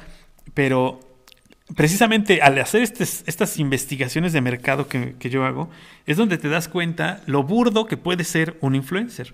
Un influencer al que le mandan la nueva, el nuevo producto de Apple y dice, es el mejor del mundo y no sé qué, y el producto ni siquiera lo tiene en sus manos, simplemente se lo dieron para él, para prueba, y no lo ha podido usar porque la tecnología en la que estaba basada ni siquiera se ha lanzado, este, y que bueno, se hacen burdos sus comentarios al decir que sirve para esto y para aquello cuando él todavía no, no, lo ha podido analizar ni utilizar. Entonces, ahí es donde te das cuenta quién sí, a quién se lo mandó la marca y quién lo compró con su dinero. ¿no? Quién realmente este, está haciendo un comentario real y otro comentario, pues un poquito pagado, digamos, por decirlo menos. Claro. Sí, aparte, ¿saben qué, chavos? Además, fíjense que también el tema de a veces es que soy relaciones públicas, ¿no? Ok, eres relaciones públicas porque estás a la entrada de un bar Digo, con el respeto. Sí, también. Eso no es relaciones públicas. o, ah, yo siempre les digo, a ver, dime la, la diferencia de un publirelacionista y un publicista. Porque es la, una de las P's de la publicidad, ¿no? De la promoción. Ok, ¿cuál es la diferencia? Bueno, pues así se los voy a también dar en, en tres segundos. La publicidad es cuando los medios tú los pagas y tú defines el eslogan, la frase, en qué medios te quieres anunciar y tú pones la lana. Relaciones públicas es cuando un tercero mm. habla bien de ti, pero no porque le des lana. O sea, no hay un pago de por medio. Entonces, ahí el influencer, yo pienso, yo creo que realmente cae en, eh, es pregunta para Jorge también, en la parte de relaciones públicas, donde técnicamente es un tercero afuera de la marca, donde está hablando por convicción, dependiendo. O sea, sería eso, ¿no, Jorge? Que a partir de la, del, del, web 2.0, donde empiezan a surgir los, mm, los blogs y todas las figuras, porque antes el web 1.0 era las páginas, digamos, unidireccionales, bajo control de la compañía, este, la compañía decidía qué publicar. El 2.0 ya cuando se empieza a dar la interacción y empiezan a surgir pues blogs y después empiezan las redes sociales.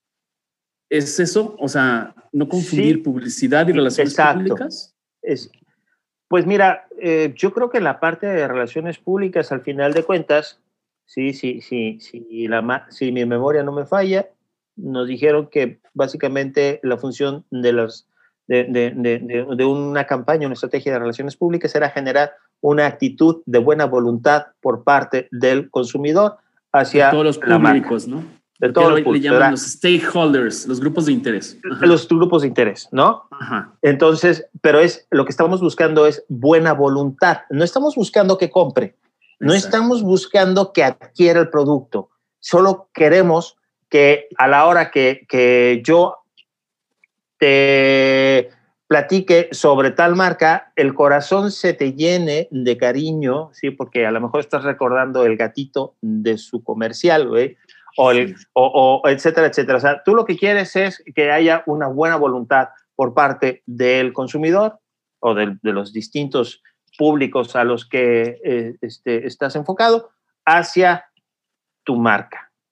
Entonces, eh, Híjole, y ahí, ahí, mi querido Emilio, ahí sí nos meteríamos en otro programa totalmente. Nos podemos meter un maratón. Yo tienes prisa, mi querido. ¿O ya te ocurriste? Sobre, sobre la parte de las relaciones públicas, porque, este, vaya, desde el llamarle a las personas por su primer nombre, que es el mantra de todo político, ¿sí? Acordarse del, del, primer, primer, segundo y los dos apellidos de las personas es el mantra de todo político. Siempre vas a saber que en, en política todos se llaman por los nombres completos. ¿Por qué? Algunas se han preguntado por qué cuando hablamos de, de, de un político en específico, todos utilizan sus dos, dos apellidos. ¿Por qué? Porque todos tienen madre. Muy importante. Bueno, algunos. La, excepción confirma la regla. La gente se ha empeñado en decir que no, pero por eso utilizan los dos apellidos, ¿no? Claro, por eso la contracampaña con cierta persona era solo mencionar su apellido paterno, el señor apellido paterno. Tal, exacto, exacto, porque usando los dos lo, lo, identificas y no, y este no tuvo madre. Bueno, este, entonces eh, no, la parte de relaciones públicas, eh, eh, la, presencia, el, famoso soft sell, el, el ah, te, voy a hablar, si, si, lo que te quiero vender son, son este, brocas, te voy a hablar de la necesidad que tienes de hoyitos en las paredes de tu casa, güey. Básicamente, y de una manera muy sutil, de una manera muy linda, yo creo que las relaciones públicas son una de las, de las herramientas más poderosas que hay. ¿eh? Es uno de los brazos, ¿no? Es, una, es como las... Yo pongo el ejemplo, la analogía, y ahorita le quiero preguntar a Paco qué opina. Es como, ¿qué funciona? Una, ¿Cuál de las llantas es más importante en, en un coche? ¿La delantera izquierda o la delantera derecha? Lo mismo pasa, con, ¿qué es más importante? ¿La publicidad, el influencer las relaciones públicas. También juega la llanta de refracción, ¿o no, Paco? Claro, tienes que tener un equipo completo viendo cada uno de los temas necesarios para que tu producto o tu servicio sea aceptado como tú quieres que sea aceptado. En el caso de este año, Jorge, eh, el año que terminó, el año 2020, que fue un año atípico en todo, en todo absolutamente, ¿crees que también haya cambiado la manera de hacer eh, campañas a través de influencers? ¿Crees que no? ¿Crees que también fueron afectados los influencers? ¿Crees que les fue mejor, les fue peor para este año que La mayoría, la mayoría con los que yo trabajo les fue peor. ¿Sí? Les fue, les fue yo pensaría lo contrario, fíjate. hubiera pensado. Bueno, te digo, yo, yo tampoco trabajo con tantos, he de trabajar con unos 10, 10 o, o, 11 este, personas que se dedican a tener canales tanto en YouTube como en Instagram, como en, como en, en, tengo un par en Facebook. Este, les, fue, les fue peor en el sentido de que mucho de lo que estaban ellos haciendo tenía que ver con reseñas gastronómicas de restaurantes. claro. ¿No? Tenía que ver con pasarelas de moda. Tenía que ver con... Entonces, pues sí, en el momento en que todo mundo a su casa, güey, se acabó. claro, totalmente. ¿no? Y entonces de aquí a que empezaron de que, pues, ah, pues vamos a hacer la reseña del, del, de la entrega a domicilio, del restaurante este que está en Polanco, y de cómo me lo están mandando a mi casa y cómo, lo, cómo el, el, famoso unboxing, no sé cómo lo dices en, en español, Emil. Desempacarlo, desempaque. el desempaque. El desempaque. el, desempaque, de las cosas. Son fabulosos. Entonces, entonces de, de, aquí a que eso sucedió, ¿sí? Que no fue fácil, fueron cuatro, tres, cuatro meses. Eh, pues sí, obviamente de, de, estar recibiendo algunos hasta 50 mil pesos mensuales, empezaron a recibir 5 mil, 6 mil pesos mensuales, güey, con estilos de vida, con como estilos los que, se dan, claro. como los que se daban, entonces empezaron a pasar aceite y, y, y, a, y, a, y a, vivir la vida este, en, en, un, en, una realidad de la cual se habían, se habían hecho ajenos. Claro. Este, pero, pues, perdón, eh, Jorge, pero volviendo al, al, punto, asociándolo con el tema anterior y junto con lo que te preguntó Paco, mm. yo pienso que también a algunos les ha ido mal porque, porque, porque a veces han tejido burdo, o sea, algunos. Y por ejemplo, vamos a volver al ejemplo de relaciones públicas netas y puras a través de un gran influencer y voy a usar los elementos que hablamos hace rato. Barack Obama. Uh -huh. Barack Obama, que es uno de los... Ah, pero ese güey no le fue mal el año pasado. No, por él no, no, no, no. Me estoy refiriendo en su momento okay. BlackBerry. BlackBerry fue, tuvo una alianza tácita de, de facto. Yo no creo que le hayan pagado nada a Barack Obama. Tal vez fue un acercamiento muy sutil de hacerle ver el atributo de seguridad, siendo jefe de Estado, etc. Pero era un boom saber que, que Barack Obama, pero es, es este tejer fino. Claro. O sea, tejer claro. fino. Todo el mundo sabíamos que Barack Obama usaba BlackBerry. El momentum tanto de Barack Obama como de la tecnología. De, yo sigo extrañando mi BlackBerry de botoncitos. Todos. Físicos. Todos. Porque yo podía no, escribir, no, no. así, así okay, escribiendo que, con ustedes, hablando, podía estar escribiendo un mensaje. lo, que, lo que pasó Pero, con, con, Barack Obama es que fue el primer presidente en la historia de Estados Unidos que quería continuar con su vida en redes sociales una vez que claro. fuera presidente. Uh -huh. Y ninguna otra plataforma le garantizaba la seguridad. ¿sí? La seguridad, la seguridad. Eh, en el manejo de los datos que se estaban transmitiendo. Exacto. ¿sí? este, por eso, y creo que, que la alianza que fue, ha de haber sido súper, súper, este, um, a nivel relaciones públicas, sí, o sea, decir, tiene que pasar por de mucha cercanía entre, entre la presidencia la, o la oficina de la presidencia y sí, el servicio secreto y todo el servicio secreto de, de, de BlackBerry, pues este, yo me imagino que alguno de los términos del acuerdo fue y no puedes utilizar en tu publicidad de BlackBerry, que es que, que, el presidente de los Estados Unidos utiliza. No, pero era implícito. Cuando tú lo veías, sabías que traía un BlackBerry, ¿no? Era, pero, pero, aún así, con ese tamaño de influencer, claro. Pues BlackBerry se llamaba, porque ya no. Entonces tiene que ver muchos, es multifactorial, ¿no, Jorge? Claro. A eso, a eso, dices, eso, las cuatro llantas del coche. Las cuatro llantas, exacto. Y voy a otro terreno que es en el tema fotográfico que tú, que tú este, manejas, ¿no? Eh, antes se creaban las fotos exprofeso para la campaña, lo que fuera, para espectaculares. ¿Y ahora qué pasa? Que es muy fácil. Ah, pues usa una imagen de archivo, usa un banco de imágenes. Y si se te han fijado, también es pregunta que los materiales POP o punto de venta de bancos son exactamente iguales, el mismo estilo. O sea, eh, porque, porque ya no están este, eh, producidas eh, exprofeso con, el, con la preproducción, la producción, el sentimiento de un fotógrafo que capte la marca, etcétera. ¿Qué piensas tú al respecto, Jorge? Pues regreso a lo mismo de hace rato, ¿Qué es lo que quieres decir y cómo lo quieres decir? O sea, es, una vez más, ¿cómo, ¿cómo acabamos en lo mismo? Quiero decir que mi banco es frío, quiero decir que mi banco le vale madre si, si te dejo sin casa, quiero decir que este, no me importa si tus hijos se enferman y no tienes trabajo. Te pongo una pinche foto de un atardecer, todo muy lindo, eh, de banco de imagen y te pongo abajo la leyenda que dice tal banco este, se interesa por ti. No hubo en ningún momento ese trabajo, esa parte de, güey, vamos a, vamos a empatizar con el cliente, vamos a ponernos en sus zapatos, vamos a ver cuáles son sus miedos, vamos a ver y sobre todo, vamos a decirle qué es lo que gana si se queda con nosotros, ¿no? Y lo que gana, decíamos hace rato, ¿no?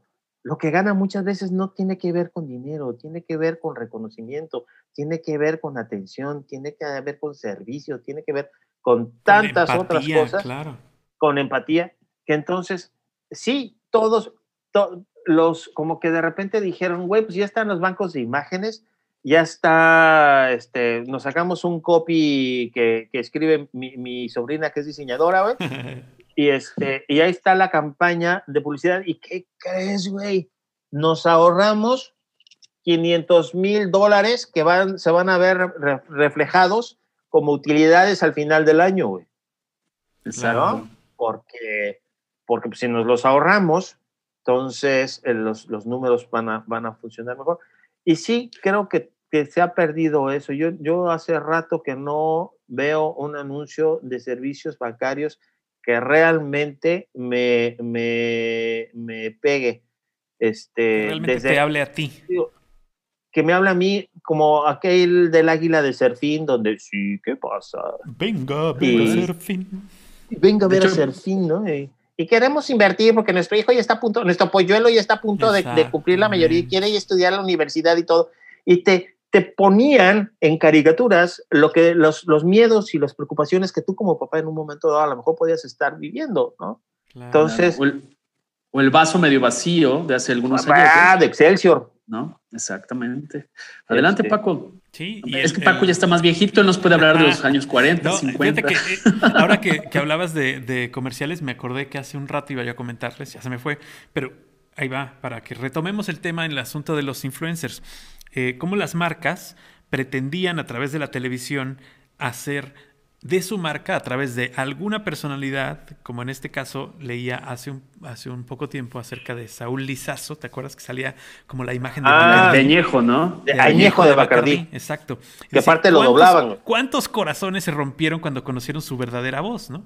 Cuando, cuando de verdad escucharon hablar a la Saúl Lizazo en una novela. Claro. ¿No? O sea, ahí fue donde se cayó el, se cayó el influencer o se dejó de creer lo que él decía, ¿no? Bueno, que nadie creía en el añejo de Bacardi, pero de todos modos, ¿no?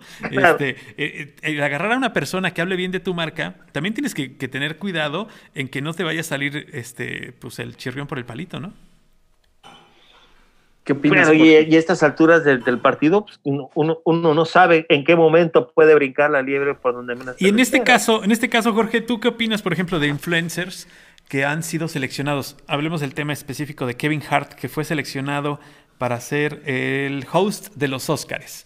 Pero alguien en redes sociales dijo, hace cuatro años este cuate en redes sociales dijo esto acerca de los homosexuales. Y entonces el Oscar dijo, ya no vas. Este castigo que se tiene por lo que se pudo haber dicho hace algunos años que se te puede revertir siendo un influencer eh, cuando una marca te selecciona. ¿Qué piensas de ese tipo de castigos que las marcas ponen? No es, yo no lo veo como un castigo, yo lo veo como, como justicia de medios. Al final de cuentas, este, eh, algo que parece que ser que a todos se les olvidó es que estar enfrente una cámara y tener un micrófono eh, implica una responsabilidad. Exactamente. Eso eh, es ahora sí que, que por mera y, auténtica educación. Si tú en algún momento tienes una postura, cometes un error, dices algo que a lo mejor no crees o que pudo haber ofendido a alguien, claro. Y ya está en las redes y ya se quedó para siempre ahí y el día que menos te lo creas, te va a regresar a morder en el trasero. Exactamente. te va a explotar en las manos ese cohete. Exacto. Entonces, este, mi recomendación para todos los influencers y wannabes es que siempre consideren la responsabilidad de que se tiene cuando se está enfrente del micrófono y, cuando, y, de lo que se dice, ¿sí? O lo que se hace enfrente de las cámaras. redes sociales, y, exacto. Y además yo pienso, no sé qué piensan ustedes, Paco, Jorge, amigos, el tema de esa, dejar de ser esa parte de región 4, que sé que ya no existe, pero que de facto existe todavía, por ejemplo, ese que sí reconozco que como influencer, esta, esta actriz de los Oscar, que fue los el tercer tweet más retuiteado de la historia. Helen, DeGeneres. la famosa selfie que se, se, implantó. Ahora todo el mundo se toma selfies. Antes había autorretratos, pero ahora ella impulsó. Y pero ¿qué pasó? Que de, repente los influencers aquí de esta región 4 en, en, la entrega de los premios telenovelas o los premios, este, no sé cuántos premios mexicanos hay, querían hacer exactamente lo mismo. ¿No? Replicar esa toma, esa parte, ya, está, ya, ya tenemos que ser más auténticos en el sentido de, de, dejar de que, porque voy a replicar lo que hizo Barack Obama con la BlackBerry y ahora cualquier alcalducho de, de, tercer nivel ya lo quiere hacer, es sentirse el Barack Obama, ¿no? Este, es como, quiere... Eh, viene como ya en la idiosincrasia de los medios mexicanos, ¿no? El, el asunto de que copiar todo lo que hacen en otro lado. O sea, aquí tenemos el, el programa en Televisa de hoy, que es el Today Show, y el de la otra ah, cadena es tempranito, que es en otra cadena en Estados Unidos, se llama Early Show. es la misma. O sea, simplemente, simplemente lo traducen o simplemente compran el paquete de programas de Endemol, ¿no? entonces hacen todos los programas, la voz, la máscara, la, todo. O sea, no, no, no hay creatividad. Por eso, por eso hablo de que cuando eres un, un responsable, un empresario, un consultor, este, o influencer, pues tienes que también decir, ok, ¿cuáles son buenas prácticas? Eh, sabemos que el hilo negro no se inventa, pero también separarte de eso, porque por un lado te dices creativo, pero por otro lado no creas, ya lo dijimos, pero tampoco descubres, sino solo copias. Así es. ¿No? ¿Qué piensas, Jorge? Es un tema, así que lo dejo. Yo sé que me van a llover varios tomates de aquí. No, no, no, no, no. Y, fíjate, y, tienes mucha razón en, en, la parte de, puedes tener la mejor campaña de publicidad. Puede ser, puedes haberte fumado un churro cósmico y haber salido con, eh, con esa propuesta de mensaje fantástico que va a hacer que la gente básicamente se vuelque a las calles, a las tiendas para consumir tu producto. Pero si tu producto no cumple con todo lo que dijiste que iba a ser, güey, ya valiste madre. Si el candidato no cumple con todo lo que dijo que iba a hacer, lo hacen presidente. Si el. Ahí no aplica muy bien, pero bueno, está bien. no, si me quedé. No, no, no aplica. Pero al final de cuentas, ¿no? Y hablábamos hace ratito del branding. El branding no es otra cosa más que respaldar con acciones, con hechos, con calidad lo que dijiste que ibas a hacer en tu campaña de promoción, publicidad y demás. Entonces, eh, si, si, tú vas a, no quiero utilizar la marca de café este, gabacha eh, importada de hipster, pero... Claro, de la sirena gorda. Si tú vas ahí, de la sirena gorda, si tú vas ahí, ¿sí? Por lo menos sabes que lo vayas aquí, vayas en la Ciudad de México, vayas en Nueva York, vas a tener cierto nivel de servicio y calidad en la bebida con, una, con, con, con un sobreprecio del 400 o del 800%, pero más o menos va a ser lo mismo. Claro. ¿No? Y, y fíjate, este, no, no sé ustedes, pero yo no me he topado con publicidad o de, de esa marca en medios, en redes sociales. Yo no me he topado con nada hoy. En- en- Sí, por lo por menos en, en lo que Sí, fue este Que año. escuches un anuncio de radio, vengan a tomar Ok, un café ves, aquí. no, ven, vengan, O- ven y tómate nada. tu cafecito aquí. whatever. Absolutamente, claro.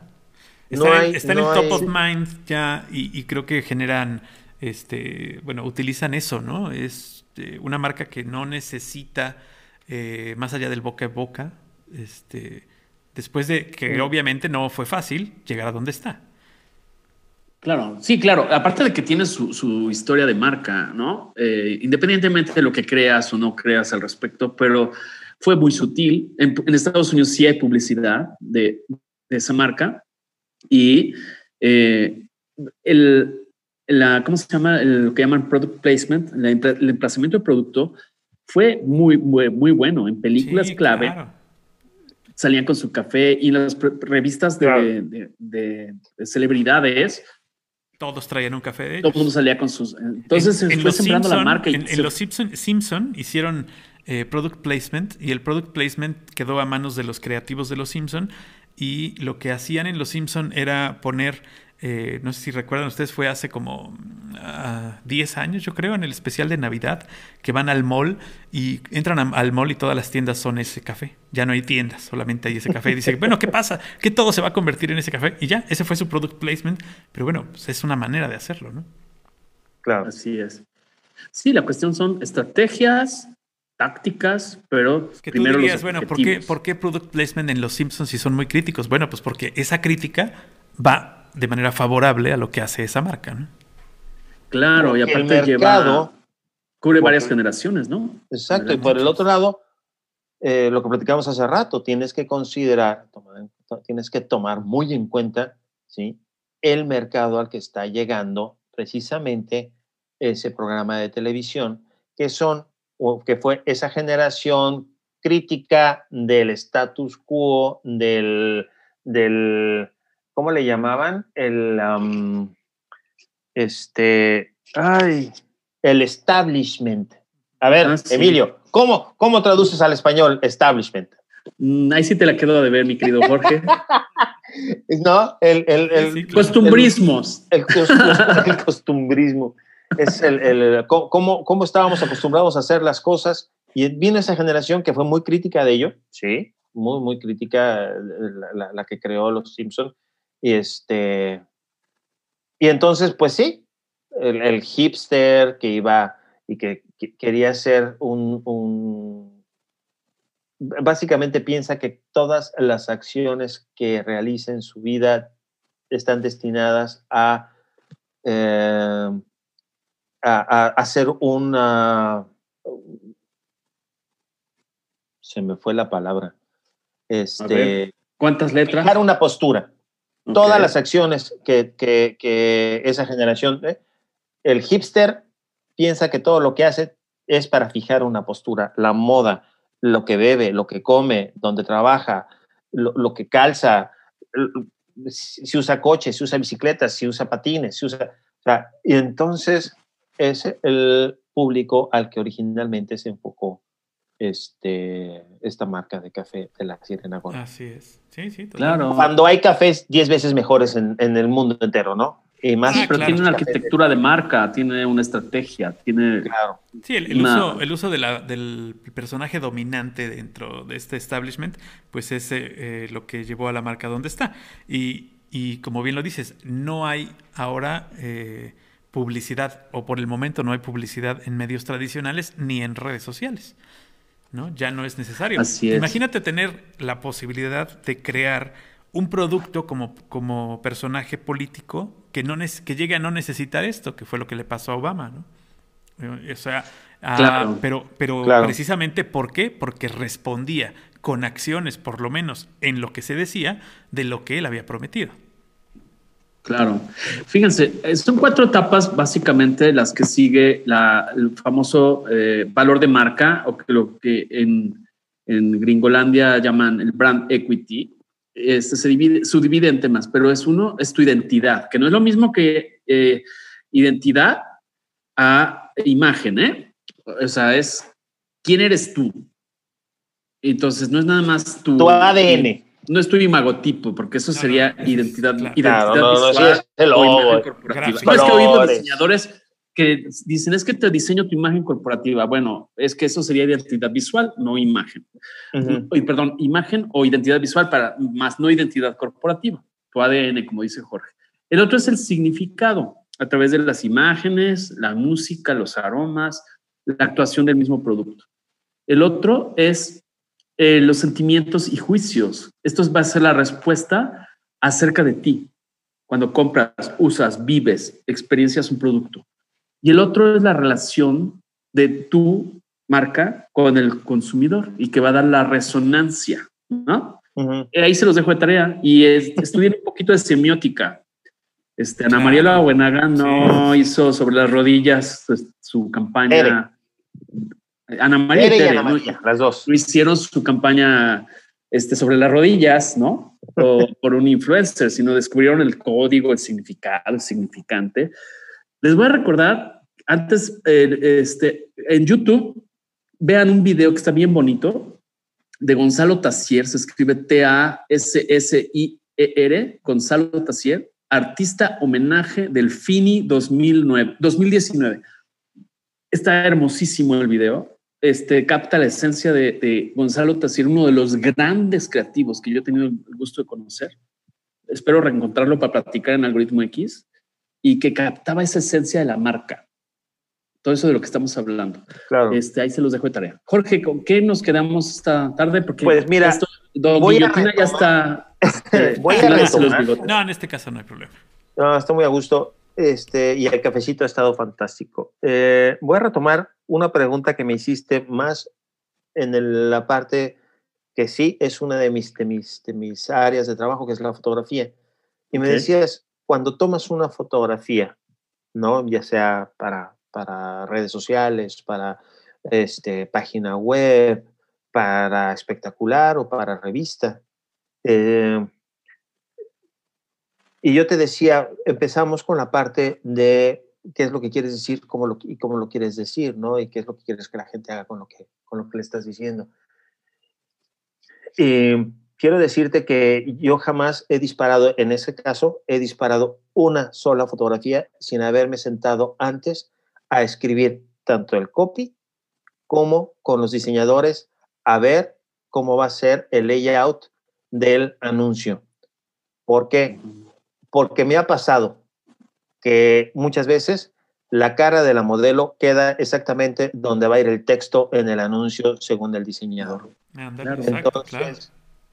eh, tienes que, yo, yo eh, procuro mucho esa parte de sentarme con los diseñadores, sentarme con los escritores, saber qué es lo que vamos a decir, cómo lo vamos a decir, si puedo tener al creativo de la campaña, mejor, fantástico, porque entonces puedo tener todo su, todo su, su retroalimentación y todo su input, como, como se dice. Y entonces, y entonces, este, entonces ya puedo montar la cámara, puedo disparar, puedo, puedo hacer seis o siete eh, distintos enfoques a lo que ya me dijeron para, que, para estar convencido, punto número uno, de que estoy cumpliendo con lo que ellos necesitan y punto número dos, evitarme una, una retoma, que generalmente pues esa va por mí, va por mi este, cuenta. cuenta. Claro, totalmente, totalmente. ¿no? nada más por ahorrar. Entonces, vale. Sí, entonces este, ese es, ese es, yo creo que es muy importante no solamente, eh, ahorita es la foto, pero igual puede ser eh, el, hasta, el, hasta el video hecho con el selfie stick. Si no sabes qué es lo que vas a decir, si no sabes eh, qué es lo que quieres decir, y más importante, qué es lo que quieres que la gente haga con lo que le vas a decir, mejor ni, ni prendas la cámara. Mejor siéntate, escribe, eh, y ya, ya que sepas bien todo esto, prendes tu, tu teléfono celular y entonces ya serás un influencer con un mensaje, ¿no?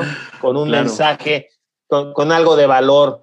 Mi hija tiene 17 años y hoy me dijo algo a la hora de que estábamos platicando sobre los influencers, me dijo algo que la verdad me sorprendió porque a mí me costó mucho trabajo en, en, su momento entenderlo. Y me decía que el eh, influencer, que realmente los influencers que a ella le gustan, son personas que están aportando algo de valor a las personas a las que les están hablando, ya sea de moda, ya sea de música, ya sea lo que sea, se están aportando algo de valor y eso me gusta, ¿sí? que no me están, no me están queriendo vender algo, me están dando, me están ayudando. Exactamente. entonces, eso, eso es ser un buen influencer. Cuando tú das, tú das en lugar de recibir. Claro. Adelante, Paco. y que tienes que ser lo suficientemente inteligente para que no se note que les estás vendiendo. También. ¿No? es o, lo más importante. O, o, o, o, porque también existe el otro, les lo platicado hace rato. Si se va a notar, que se note bien. Que se note bien, claro. Ah, ahora viene, les, ahora, ¿qué creen? Les viene el anuncio, porque yo también como en esta casa, también también nos gusta comer carne de vez en cuando. Mis hijos no comen intercambios. Exacto, mis no, Entonces ahí les va el anuncio. Pongan atención, ¿sí? Y denle like. Exacto, claro. claro. Sí, si lo vas a hacer dura, que se note. Venta dura, ¿no? Pero también hay venta suave. La venta suave. Y venta, y también es sembrar una marca institucional. O sea, no todo es venta dura de llame ya y este hay que saber también el llamado a la acción, ¿no, Jorge? O sea, el momento, claro. El momento, la, inducción y sobre todo eh, toda la planificación, la indagación, este, los antecedentes de la marca, que se llama brief, em, este, los objetivos, el momento que, tiene la marca, eh, la transición que está haciendo generacionalmente, etc. Y la plataforma creativa, que aunque algunos llamen que esto es de la vieja guardia, les invito a que se den un repasito por ahí. El concepto a comunicar, ¿no? Este, los argumentos de venta. La promesa, eh, la promesa única de venta, güey. La promesa única, la promesa básica, su razonamiento de apoyo, este, sus famosas improntas, o que también se llaman gimmicks, em, todo ese tipo de cosas. Es un tejido fino, ¿eh? No nada más es, ah, pues mira, este, Hashtag todos somos la sirena gorda. No, pues espérate. O sea, Tómame una foto como que no se ve que me estoy tomando un café, ¿no? pues sí, tómame como que no me doy como cuenta. Que no me doy cuenta que me estoy tomando un cafecito. Las guías ejecucionales, chavos. O sea, cuando te vas a producción, la preproducción, o sea, ¿por qué es en esa playa y no en una alberca? ¿Por qué es en blanco y negro? Y, ¿Qué quieres decir? ¿Por qué usas música de los Doors y no de menudo? Exactamente. ¿Por, qué, no, ¿Por qué no ambientas con reggaetón, güey? Claro. Sí, o sea, aún las lluvias ideas, las lluvias de ideas, no son ocurrencias. O sea, las lluvias de ideas van con un objetivo y con todo esto que les estoy diciendo. No es nada más porque a mí se me ocurre, hay que procesarlo y analizarlo, buscar la historia, los protagonistas, la locación, este, todo ese tipo de cosas. Dejarse ayudar, siempre dejarse ayudar. Hay quienes dicen que tienen la, la razón siempre, pues no, déjense ayudar. O sea, no saben de todo. Puede ser que crean que saben de todo, pero no lo saben. Exacto. Ahí les recomiendo que lean un, libro que se llama Creatividad eh, Inc. o Creatividad S.A., que es sobre la historia de, de, Pixar. Está súper interesante y de, cómo llegan a esos éxitos. O sea, cómo hacen sus cuartos de guerra, que ahí no le llaman cuartos de guerra. Pero bueno, eso ya es otra historia en otro podcast que vamos a hablar de. Pero mira, yo, yo les recomiendo este, güey ¿Qué es esto? ¿El directorio de la sección amarilla? De Philip Kotler. Claro, de Philip Kotler, mira. Claro, te van a decir que eres de la vieja guardia, pero yo soy cotleriano. Todos somos Kotler. Hashtag. Hashtag, todos somos Philip Kotler, no. Güey, yo de vez en cuando sí regreso y digo, ah, mira, si no estaba tan mal, güey. Claro. No, pues sí. ¿No? O sea, es, pero es, el manual del influencer 1.01, o sea. sí, claro, totalmente. Totalmente. Muy bien, Paco, algo que, quieras antes de...